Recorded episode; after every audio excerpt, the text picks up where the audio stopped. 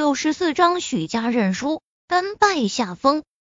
许青山竟然亲自下场比赛了，周围众多主任医师内心兴奋起来。许青山针灸水平之高，在全国都是顶尖的水平。可惜一般情况下，许青山不会轻易出手。现在能够亲眼看到许青山的针灸手法，绝对能够受益匪浅。我的天，徐老竟然要亲自下场比试了，未免太看得起陈飞宇了吧？你懂啥？你没听到他们之前说三局两胜吗？现在陈飞宇先下一城，等于拿到了赛点。徐老为了保险起见，亲自和陈飞宇比试。果然，人越老就越谨慎啊！不得不说，陈飞宇虽然诊断病情的水平很高，但是和徐老比试针灸的话，还是皮肤撼大树，可笑不自量了。众人坚信，和许青山相比，陈飞宇必输无疑。爷爷竟然要亲自下场！自从去年中秋的时候，爷爷治好秦市长后。就已经很少亲自出手了，现在为了陈飞宇的比试，竟然要主动出手，而且还是比最为拿手的针灸。陈飞宇啊，陈飞宇，你就算输了，也是虽败犹荣了。徐可君摇头感叹，只有胡文广不以为然。哼，许家老爷子针灸虽然厉害，但是和陈飞宇神乎其技的针法比起来，还是相差太大了。你们这群人啊，只怕是要被打脸了。许青山听到周围议论纷纷，脸上也出现得意的笑容，说道：“陈先生，你我二人各自挑选一位病人，然后用针灸来进行治疗，谁能将对方治好，便算获胜。为了避免说我以大欺小，我可以先开始，让你亲眼看到我的针灸手法，如何？”善。陈飞宇笑了笑，许青山不亏是有名的中医大家，还是有些风骨的。许青山背负双手，环视一圈，突然眼前一亮，走到一位身穿白衬衣的中年男子身前，说道：“这位朋友，不知道你哪里不舒服？”顿时，不少病人羡慕的看向了中年男子，能被许青山相中，真是祖上积德了。中年男子喜从天降，激动说道：“许神医，我叫丁有为，这段时间感觉胃痛、胃酸，而且食不甘味，精神疲乏，牙齿也很疼。”许青山给他号了下脉，说道：“你这是肠胃出现了问题，当真足阳明胃经。陈先生，我选择这位病人进行针灸，你觉得怎么样？”许青山看向陈飞宇。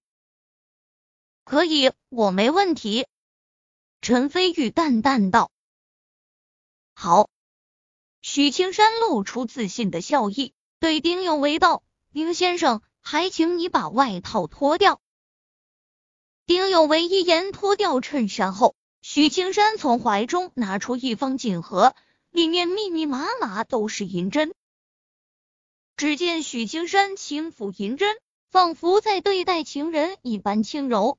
叹道：“老朋友，今天又要麻烦你了。”说罢，许青山手指快如闪电，瞬间拈起三枚银针，以迅雷不及掩耳之势，快速插在丁有为的太乙、天枢、归来三处穴位上。手法之快，任穴之准，众人叹为观止。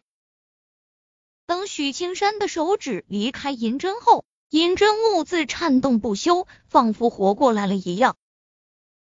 好，在场众多医生大多是中医，知道许青山这一手针灸方法难度有多高，纷纷鼓起掌来。真不愧是徐老，单单快速认穴的方法就令我一辈子望尘莫及了。你懂啥？所谓百穴一刃，针法难求。和快速认穴比起来，徐老的针灸手法更是神乎其技，堪称当世一绝。可以毫不犹豫的说，陈飞宇输定了。众人纷纷点头，认同这个观点。许青山的针灸治疗依然在继续，再度快速捻起三枚银针，精确无比的刺进丁有为足阳明胃经的穴道上。不一会儿，丁有为脸色涨红，浑身开始冒汗。显然，许青山的针灸已经明显有了效果。徐可君看向陈飞宇，只见陈飞宇微微低头，也不知道在想些什么。你肯定被我爷爷的针灸手法打击到了吧？虽然你诊病的水平很高，但是和我爷爷比起来，医术终究还是差了许多。徐可君如是想到。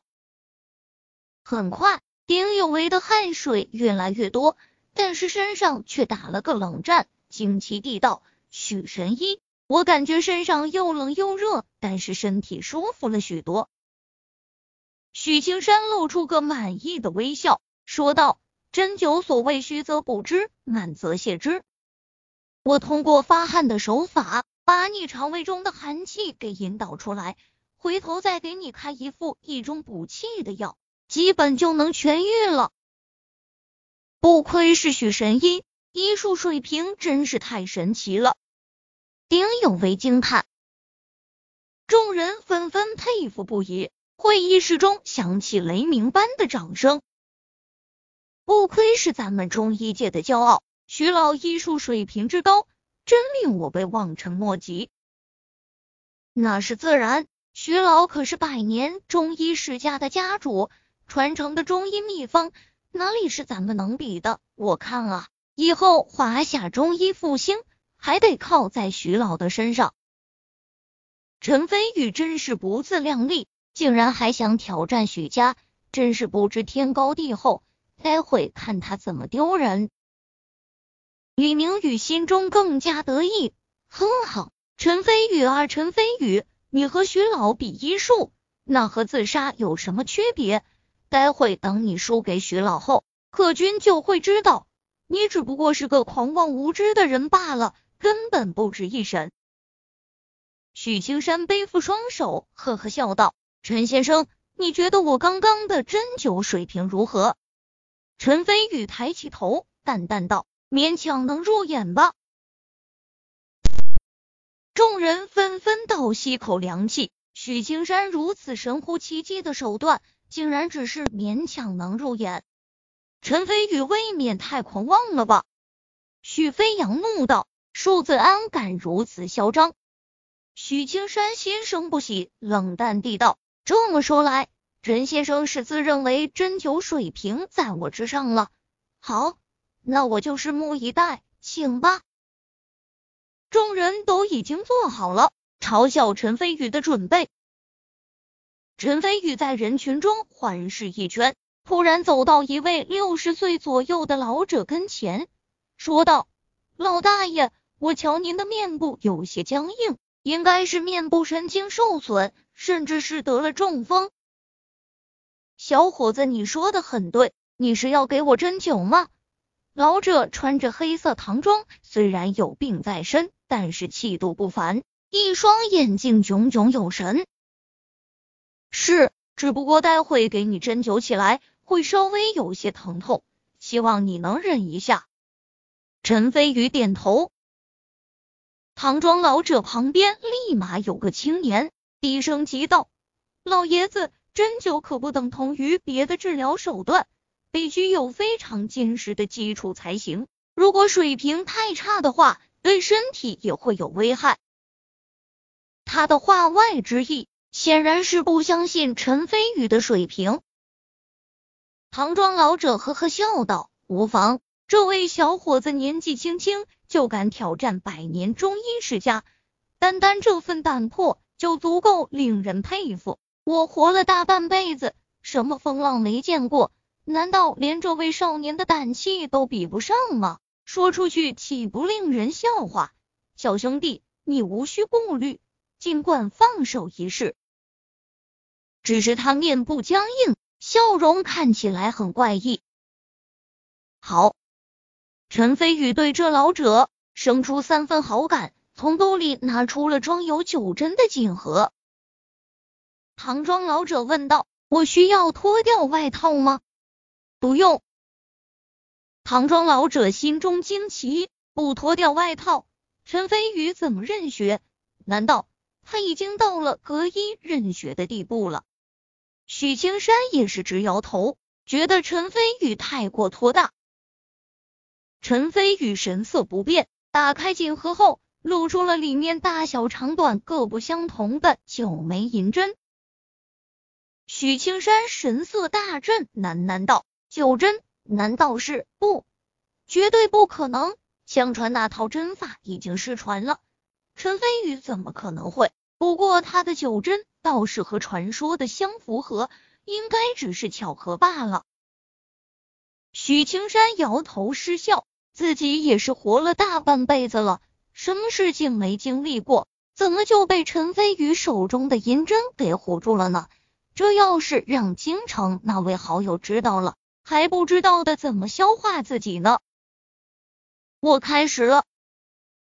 陈飞宇一言落下，周围众人纷纷定睛，都等着看陈飞宇的笑话。徐克军更是瞪大了双眼。唐庄老者精神一振，连忙正襟危坐。